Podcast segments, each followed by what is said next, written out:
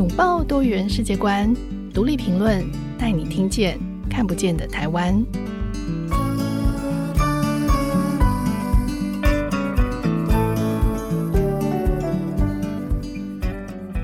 各位听众朋友，大家好，欢迎收听独立评论，我是节目主持人廖云章。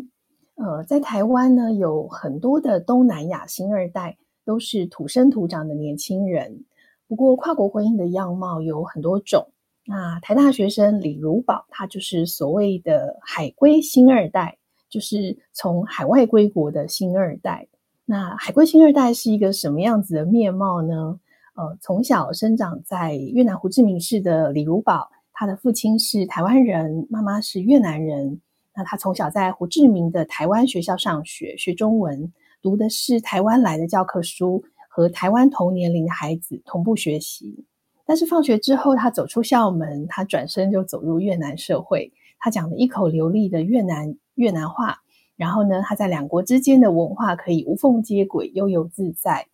一直到了十八岁，他回台湾上大学，就开始发现，诶，他身边有很多跟他一样背景的孩子，嗯，一样的父亲是台湾人，妈妈是越南人或者印尼人、菲律宾人、泰国人。但很多人对自己的母国文化并不是很理解，那甚至会因为社会的一些负面的标签和刻板印象，去刻意隐藏自己，所以他决定采取行动，做出改变。那我们今天就邀请卢宝来跟大家谈谈他的行动。欢迎如宝，新早安。大家好，我是如宝。那大家记我名字可以记如获至宝，如宝就是那个如宝这样子。是如宝的名字真的很可爱。就是我记得我们第一次见面是在一个线上演讲，对不对？对，没错。嗯嗯，然后如宝就来，他他是认真的学生，就是在演讲结束之后会跟讲者就是呃。再进一步讨论，然后那时候如宝就来告诉我说：“哎，老师，我在做一个，我是新二代，然后我在做一个什么样的计划？这样。”然后那时候我就呃突然觉得啊，好好有趣哦，就是如宝在做的这件事情，而且以你的年纪，然后跟你采取的行动，真的给了我一个很不一样的印象哦。因为我自己认识也不少新二代，那你的成长背景跟大家主台湾主流的新二代很不一样，所以你可以先跟。这个听众朋友分享一下你自己成长的环境吗？好，呃，那其实我觉得我的成长背景蛮不一样的原因在于说，其实是呃，我父母从小就是呃，他们就有共识说他们要去越南经商，然后因为我爸爸是台商这样子，嗯、然后然后。等于说，我爸就是去那边工作，然后我妈也决定就是在那边就是也有自己的事业。嗯、所以其实我觉得我成长的背景，呃，之所以很不一样，是因为我爸妈其实都是商人，就是在我们的家庭里面，就是等于说两个经商的人，那其实他也会影响到，诶，可能我小时候对于呃商场啊，跟甚至说对于跨文化家庭这样比较多。不同的看法，就等于说，呃，我在爸爸那边的家庭都是讲中文，那妈妈的家庭都是讲越文。然后，呃，因为其实我是隔代教养家庭，我是跟呃外公外婆住的，对，所以等于说，呃，这也是为什么我可能可以比较流利的讲越南文的原因。然后，我上学台商学校读的是胡志明市的台湾学校。然后它是呃，就是跟所有的台商学校一样，只是它是在东南亚地区里面规模最大的台商学校，因为越南的台商人数基本上是最多的这样子。那我们使用的教科书啊，甚至是学校老师，全部都是来自于台湾这样。对，呃，我我在听如宝讲你的这个学习历程的时候，我很好奇哦，就是因为我自己很多年前也去呃。胡志明市待过一段时间，然后我那时候也有朋友在越南的台商学校教书，那我就记得那时候他就告诉我说，诶，其实这里的孩子就是跟呃我们就是这里有很多的新二代，然后他们的家庭背景可能跟在台湾呃认识的是很很不一样的。那我那时候就也很好奇说，可是在越南怎么样学习？呃中文然后他怎么理解台湾？因为据说你们在台上学校学的也是然后你们读的都是台湾的课本。对所以我自己蛮好奇你你当时在念书的时候你怎么样去理解课本里的台湾？呃那我觉得我们怎么理解课本里的台湾？基本上就是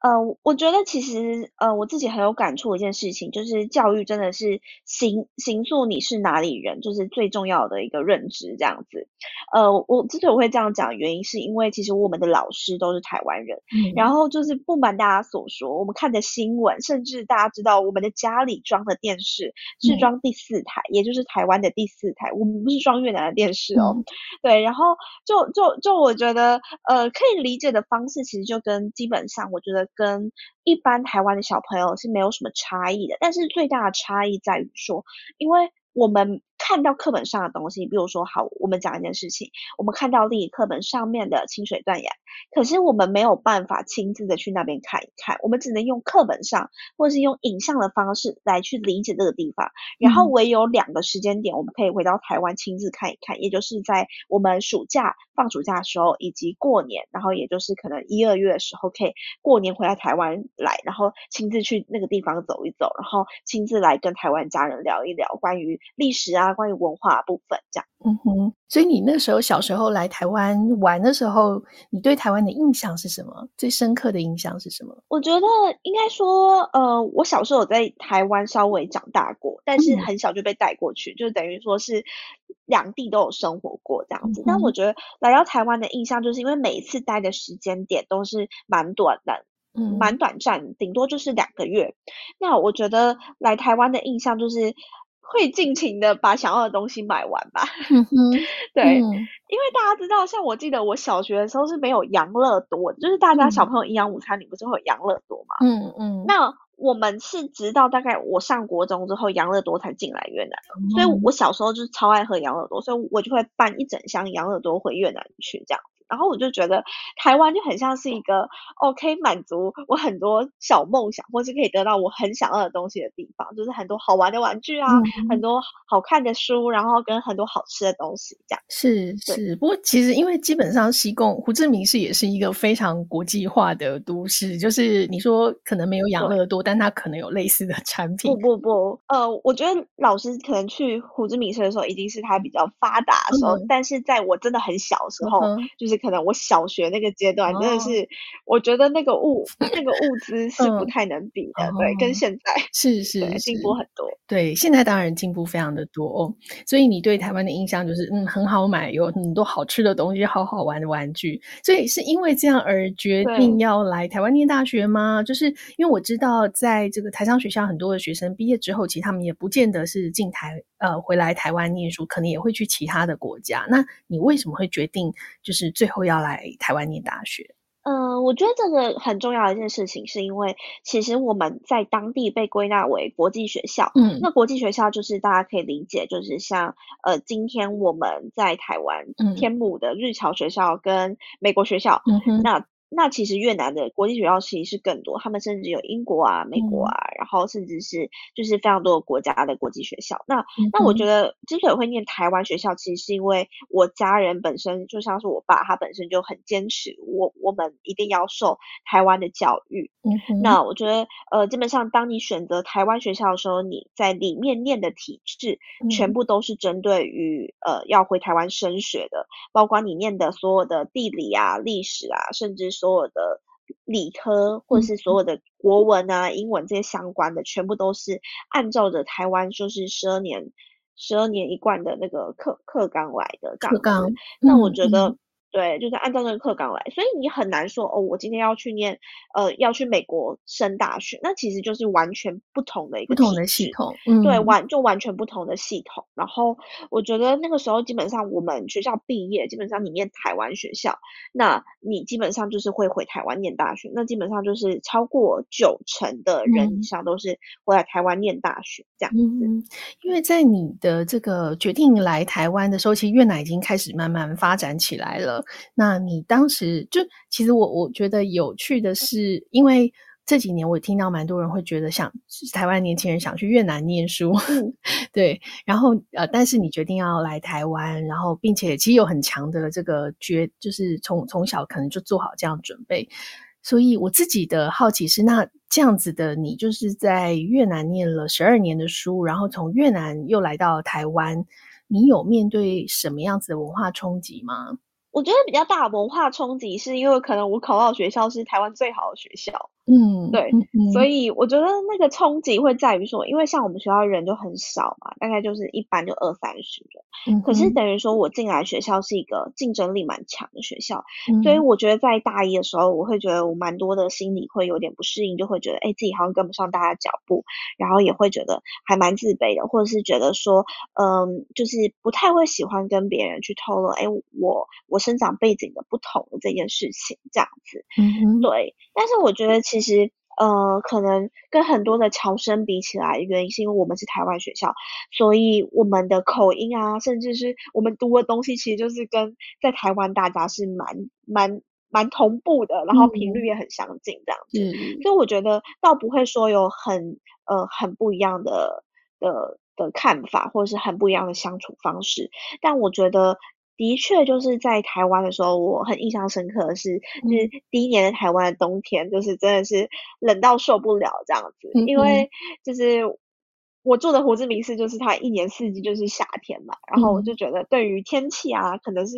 比较没有办法适应的地方，那我觉得很快就可以适应了，这样子。嗯嗯，所以其实，在气候上可能稍微那个，但是在文化上，不过你刚刚提到你大一的时候面对的这种，比如说觉得挑战突然变得很大，或者是呃觉得同学都很厉害，这个可能大概是所有的台大大一学生都会有的这个。面临到的这种就是入学的新鲜人冲击哦，就可能不见得是跟你的来自哪哪个国家有关系，因为其实，在胡志明国际国呃胡志明台湾学校基本上也是是虽然很小，但它基本上也是一个蛮精英的的学校。那我比较好奇的是，你进到呃台大之后，然后你等于就。进来台湾就跟台湾的同学一起的学习，你你自己有感受到这里的学习文化跟你之前在台湾学校有什么不一样吗？其实我觉得我讲的东西可能也跟就是很多就像老师说的，刚进大学新鲜人面面对的迷茫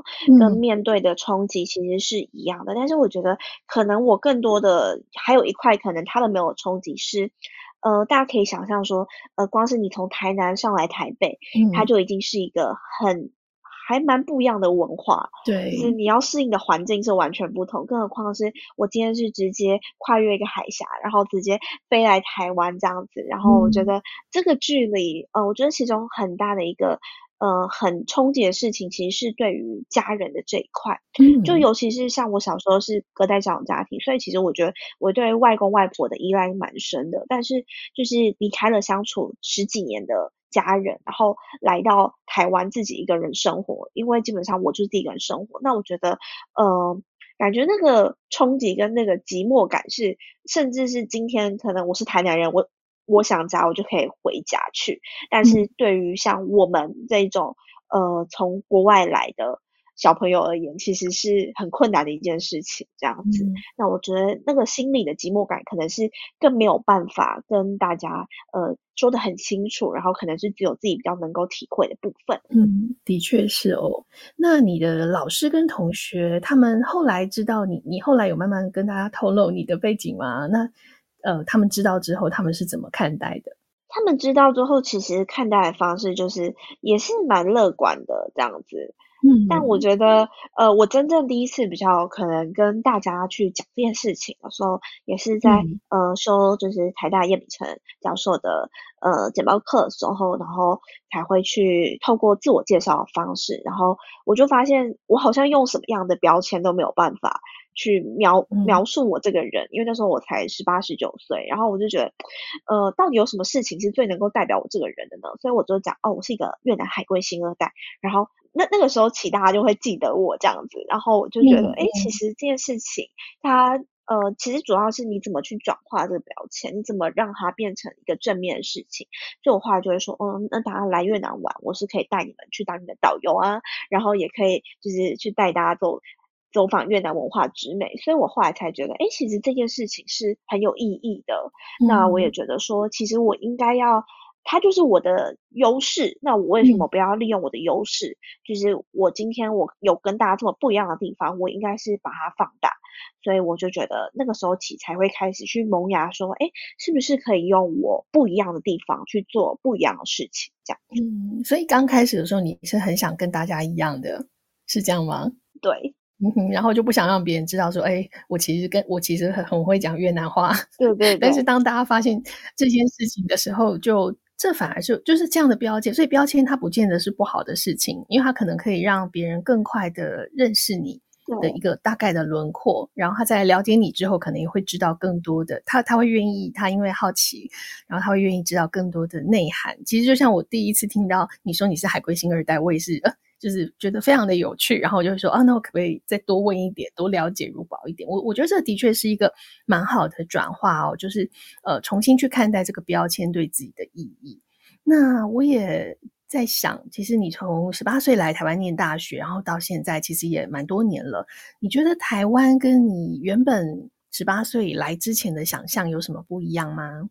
我觉得来的想象比较不一样的地方就是。我觉得生活跟来玩是不一样的，嗯，就是，嗯、呃，你你去一个国家生活，你是必须要融入当地的，你要有很多的，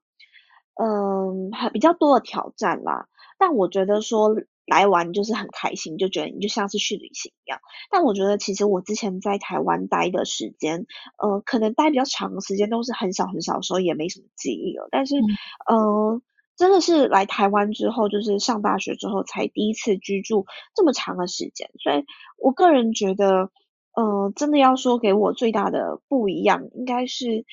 自己独处的这一块吧。因为之前都一直跟家人住在一起，所以我觉得反而比较不像是大家会有的文化冲击，因为我就是吸取台湾的文化长大的。嗯就是对，就并不是说我是一个外国人，就我会自己的文化认同是我拿的是台湾护照，所以我是一个台湾人，所以我会觉得，呃，并不是文化这一块，而是自己呃跨越就是这么长的距离，然后跨越一个国家，然后来到一个新的国家来，呃，也不是新的国家，就是来到自己嗯。呃文化认同的地方，然后来生活的感觉是这样。嗯，对，其实如宝的这个体悟很有意思哦，因为台湾大部分，呃，你很像是一个外国人，可是其实你又拿台湾护照，然后你对台湾其实又有很强的认同，觉得你就是台湾人嘛。嗯，对。可是，在文化上或者是文化上没有问题，可是在生活上，可能你一个人是呃，就是孤单的生活在台北。然后家人都不在身边，而且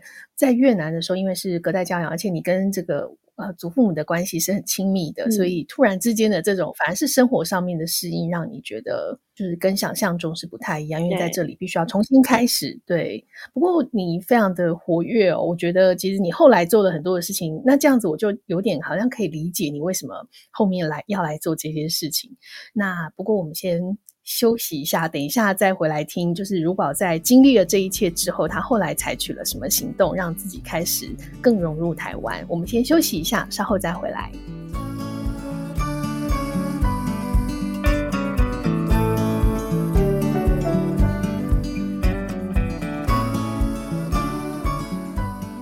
欢迎回到节目，今天我们邀请到的来宾是海归星二代李如宝。那我们刚刚在聊如宝在越南出生长大的背景，以及回到台湾上大学的经历。那我在一些访谈里面有看过，如宝你自己有提到说，你在大学参加很多的社团跟竞赛，也有很多亮眼的表现。可是你常常觉得，就说你好像还缺了一块。那所以最后你慢慢就决定说，嗯，你要以海归星二代这个身份，成为台湾星二代跟母国文化的桥梁。那我我自己好奇的就是，你觉得你那时候觉得你缺少的是什么？我觉得。呃，我那时候缺少的其实是我一直找不到一个心中对于自己的认同感吧，就是，嗯、呃，就是可能像老师前面提到的，我一直想要变得跟大家一样优秀，嗯、然后一样可以，呃，就是可以做，就是可以有很好很亮眼的履历，然后我之后找工作的时候我会碰壁这样子。但是我觉得，呃，那个时候我一直心里缺乏的一块就是我对自己的。不认同，跟我对自己好像还是没有办法去说出我到底是一个什么样的人，嗯，就是如宝到底是一个就是怎么样的人，然后可以为这个社会做出什么样的贡献。就是我觉得，因为我自己读的科系也是一个，因为我读政治系，所以我觉得我也是读一个蛮人文科学的的的背景这样子。那我觉得在这样的状况之下，我其实是一个还蛮想要为社会做出贡献的人，但我一直觉得这样的我到底为社会有什么贡献？嗯、就我一直找不到这件事情。对，嗯，是。所以你后来决定，哎，我可以成为文化桥梁，这个契机是什么？呃，这个契机其实是在我大四那一年的时候，我参加了一个台大的创创学程。那台大的创创学程呢，嗯、它基本上就是会是希望大家可以创业。然后我那时候就提了一个案子，我就提说，哦，我觉得可以做一个呃，关注新住民、关注东南亚的题目，就是东南亚族群的题目。嗯然后是后来经过聚焦、聚焦再聚焦，才发现说，哎，其实移工、新住民，甚至是侨生或是外籍生，他们的样貌是完全不一样的。嗯、我们不能说，哎，他们都是东南亚族群。嗯、对，所以我后来才从一个比较呃让我比较印象深刻的切切点去切入，是因为呃有一个新住民妈妈的时候，她在我们访谈的时候跟我们说，呃，孩子不理解我的文化。对我而言是比针刺进心里还要痛的痛，嗯、然后那时候我听了就超级难过的，我就想。天呐，所以这件事情对于新住民妈妈而言，就是我妈从来不会这样跟我讲，因为她她可以了解到我很理解她的文化。可是对于这些新住民妈妈而言，嗯、孩子是根本不了解他们文化，甚至他们讲说，其实他们在台湾有很多的委屈，嗯，包括说像是夫家给的压力啊，甚至是婆婆可能对他们并不是很好，甚至恶言相向，然后甚至是整个大环境之下，然后社会好像还是有一些呃比较不理解的地方，然后。甚至会觉得，哎，他们就是你知道，就是来来来骗钱的啊，或是就是可能来做一些不好的工作这样。嗯、然后他们其实觉得面对这些质疑，他们都呃没有办法反驳，那也觉得自己可能忍一忍就过了。可是他们最难过的事情，其实是他们的骨肉至亲，也也就是他们的孩子，就是从小到大可能就。嗯，甚至会说，哎，我很讨厌我妈妈这样子，然后因为、嗯、因为因为我妈妈是越南人什么的，就是他们听到这种话，他们的心里的痛是会更难过的，是因为他孩子是他最亲在这个国家里最亲最亲的人了，对，嗯、所以我就对这样的一句话跟一个故事，就很印象深刻，然后也才决定说，哎，其实那我们是不是可以给这些孩子至少多一个了解的契机？尤其是这么多的孩子是根本家庭因素没有办法出国的状况之下。嗯，对，所以我觉得这很很有，就是你很有同理心哦。你看，呃，因为其实你自己完全是。没有这样子的痛点，可是你在别人的这个痛苦里面去看见了，诶，你可以做的事情。所以你和你的伙伴们做了什么事情呢？我和我的伙伴就是，嗯，因为 FoodIT 是二零一九年底的时候在台大创创学程成立的。嗯、那我觉得，呃，基本上它开发出来，我们开发也是蛮多的周转。然后，呃，一开始是做一套东南亚美食互动料理盒，就是我们把、嗯、呃河粉。跟做游戏这件事情两个东西绑在一起，就是孩子可以一边、嗯、呃玩游戏，然后一边做出自己的第一碗越南河粉这样子。那其实我们发现这件事情在办活动的时候是蛮顺利的，就是都可以很顺利的办完。嗯、但是呃，其实不瞒老师说，我们去年二零二一年五月的时候，呃，遇到全台疫情大爆发，然后呃，然后就是我们一个月内被取消了三场活动。嗯，然后那时候其实也算是我面临组织上第一个很大很大的挑战，就是第一个是呃，我们之前靠呃，可能像是移民署啊，甚至像和泰公益梦想家这样子的公益竞赛所得到的奖金，基本上都花的差不多的时候，嗯、然后加上团队成员也陆续的觉得，哎，好像自己有更想做的事情。嗯、然后第三个挑战就是呃，我们在一个月内被取消了三场活动，没有办法继续。呃，去把我们的影响力去影响别人的时候，我们该做些什么？所以那时候我们做的一件事情，就是我重新的审视了，哎，我自己到底想做什么？那我的。使命是什么这样子？嗯、所以我后来就觉得，我还是要把这个团队延续下去，不管用什么方式。所以我我那时候就想，那有没有在疫情之下，还是可以帮助这些孩子，可以带来同样影响力的东西？所以那时候我做了一个决定，就是我们决定把产品线扩大，也就是说，我们去思考说，在这个产品是不是可以大家在家里一拿到这这套产品，你就可以去认识越南文化，就可以认识呃这一群人的文化，甚至是自己爸爸妈妈的母国文化。嗯，所以我那时候就进而就开发了，诶，像是纯桌游，纯桌游就是一直说你不用玩，嗯、你你不用有河粉。然后你也不用有任何的设备，就是大家市面上所见的桌游。嗯，可是我觉得桌游太无聊，所以我就是又有去导入一些线上的 AR 的城市。嗯嗯，所以等于说就像是。老师今天拿起您的手机，那你打开相机功能，嗯、然后扫一扫这个卡牌，那这个卡牌它就会出现在你的手机上面，然后这个手机它会带你去旅游，就是它会告诉你说，哎，那你现在在的场景是在越南的环建湖，嗯、那你现在看到这只乌龟呢？为什么它会有这个传说？是因为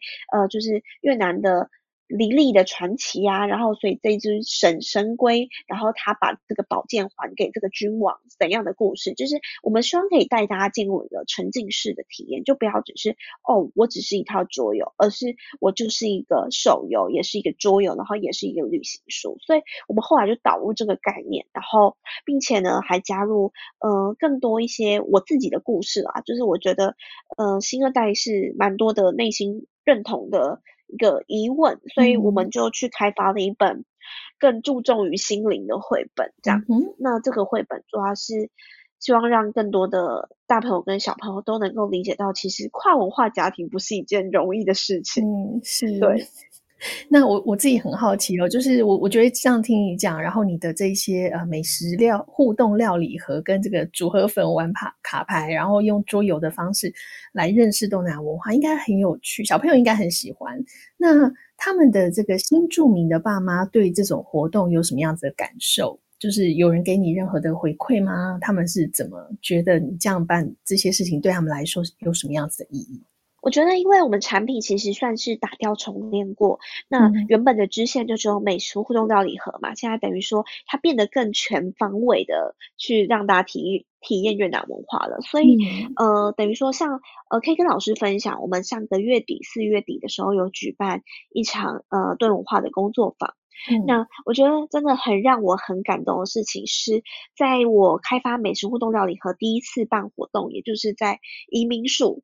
的。补助之下去办的活动，然后那时候就是有一组新住民的家庭，然后他们就是他妈妈是越南人，然后妹妹是呃就是越南新二代这样子。嗯、那呃那时候很感动的是，就是已经两年多没有见到他们了，结果两年之后看到他们出现在活动现场，然后就告诉我们，就是他们全部玩完之后就会说，他说呃我曾经以为你们不见了这样子，嗯、我就想说，哎、嗯、你们团队怎么不见了？他们觉得很喜欢我们的理念，但是为什么这两年好像都没有什么活动，然后比较沉寂的感觉。然后结果现在看到我们，结果是我们又把我们的产品变得这么好，然后甚至是整个体验啊，甚至是整个活动的流程跟整个规划，甚至是呃产品的完整性，他都觉得，哎，你们做这件事情比当初。只去组合粉好太多了，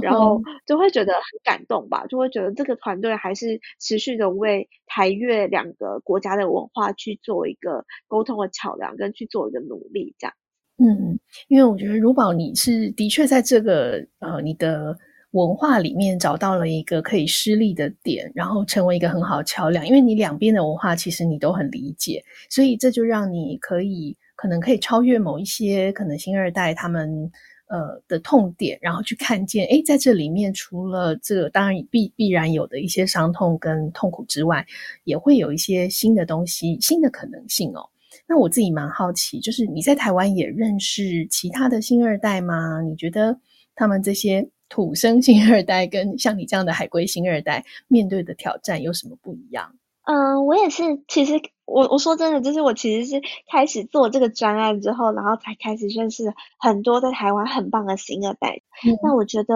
呃，因为大家知道，在台湾新二代人数其实超过三十万人了。嗯，就是我我我觉得我认识的新的新二代大部分啦，都是呃受过比较好的教育，甚至是对于自己的文化认同是比较深的新二代。嗯，所以他们才会愿意站出来为这个族群发声。但我觉得。呃，我想帮助的新二代不只是这些新二代，更多的是他们没有这个机会可以去理解自己的文化，嗯、去找到自己的根，然后去追寻自己文化认同的新二代，也就是大家普遍定义可能比较弱势的新二代。对，所以我觉得这这这两，我觉得新二代的样貌很多，光是呃你爸爸妈妈的国家不同，然后呃你对自己文化认同的不同，甚至是你经济条件的不同，都会影响到不同新二代的样貌。嗯、我觉得对于海归新二代跟土生新二代，如果就这样子比较二分法的方式来划分的话，我觉得面对的挑战，嗯、我最有感的一件事情是，海归新二代通常呃我们是从国外来的，所以。对于台湾这块土地是需要时间去摸索的嘛，这是第一件事情。第二件事情是，其实土生新二代大部分的家人都已经在台湾了，嗯，就是他们对妈妈或是对呃对于妈妈的家人，其实感情是不会到这么深的，嗯。但我我我真正很有感觉一件事情是在疫情的时候，我我在我从小到大就是照顾我的外公，就是在越南去世了，但是我可能却连。回去家里去帮他，就是去看他最后一眼，或是甚至去扫墓都没有办法，这样。嗯、就我觉得是一种，呃，就是跨文化家庭你势必得面对的问题。然后我觉得，就是我觉得面临的蛮大的挑战，就是我觉得。嗯、你好像连去看自己的家人都没有办法，然后我觉得这是一件还蛮难过的事情。可是我觉得跟土生新二代比起来而言，我觉得是海归新二代势必得面对的更多的一个问题。是是，不过其实呃，我刚刚说会这样分，其实只是以出生地来来做一个很粗略的分类，但事实上你们在台湾。相聚之后，其实我相信你们之间可以擦出很多很有趣的火花，而且应该也可以一起为台湾社会带来一些什么样子的新的东西。那你自己的这个跟他们接触的这个过程里面，你觉得你们可以一起为台湾社会带来什么样子的改变呢？我觉得蛮有趣的一个点是，呃，像是我我有接触在办活动的时候有接触到。呃，可能像是在台湾长大的新二代的妹妹，她才国一，然后她在活动的时候，她就问我说：“哎、嗯，姐姐，你可以告诉我越南长什么样子吗？我从来没有机会去妈妈的家乡看一看。”嗯，然后那时候我听到，我很震撼，我觉得很心酸，嗯、但是我觉得很难过的原因是，我想说，奇怪，这个不就是我。我我最了解的事情嘛，嗯、就是我从小到大就是可以很了解我妈妈家乡长什么样子，因为我就在那边长大嘛。就是甚至你告诉我哪里有好吃的好玩的，嗯、我都可以很清楚的告诉你，可以告诉这个妹妹。所以我那时候只对她说：“那没关系，那你今天就是先开心的玩，那就是等到活动后。”你就会知道了。所以在活动结束后，其实还蛮感动的事情是，透过我们的一整天的活动，然后其实这个妹妹她告诉我们，就说她很开心，是我们有这个机会，就是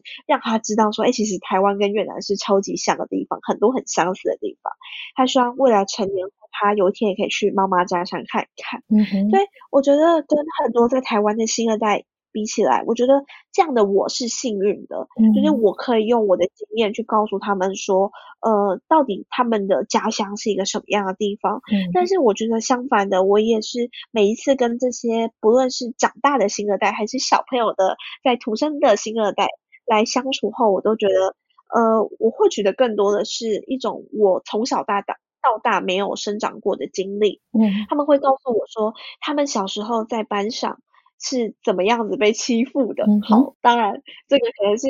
其中一块，但是也会跟我说，哎，他们的内心里是怎么去调试的？他们怎么去呃去接受自己跟别人不一样的这件事情？嗯，就我觉得这个经验是很丰富的，因为他们弥补了小时候我没有被填补到的一块，也就是在台湾长大的这件事情。嗯，但是我也填补了他们心中所缺乏的的一角。那这一角就是，呃，我没有办法，就是他们没有办法去他们家乡看一看，然后没有办法在那边生活长大的一角这样子。嗯、所以我觉得我们呃彼此的经验都是互补的，所以我觉得呃可以跟这些新二代可以进行交流，可以相处，然后甚至可以聊聊自己的过往的经验。我觉得对我而言都是很棒很棒的体验，这样。是是，对，我觉得如宝今天的分享很有意思哦，因为你看，你跟呃他们不太一样的新二代背景，其实反而让这个新二代的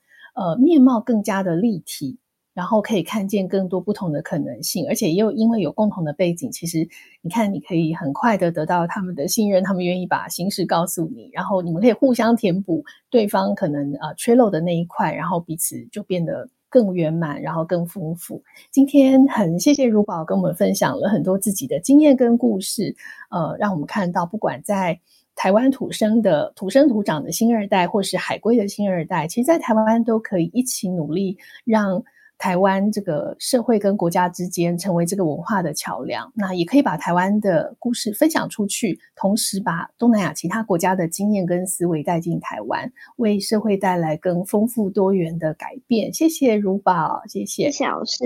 嗯，是。然后我们最后也要谢谢大家的收听。如果大家喜欢我们的节目，可以在收听平台上给我们五颗星留言，或是写信给我们。那也很欢迎大家跟我们分享自己身边的亲友，是不是也有这个新二代或是海归新二代的故事？那也欢迎大家可以留言给如宝哦，我们会再转转交给如宝。那这集的节目就到这里，独立评论下次更新的时间是八月五号，欢迎大家记得准时收听，我们下次见，如宝拜拜，大家再见，拜拜。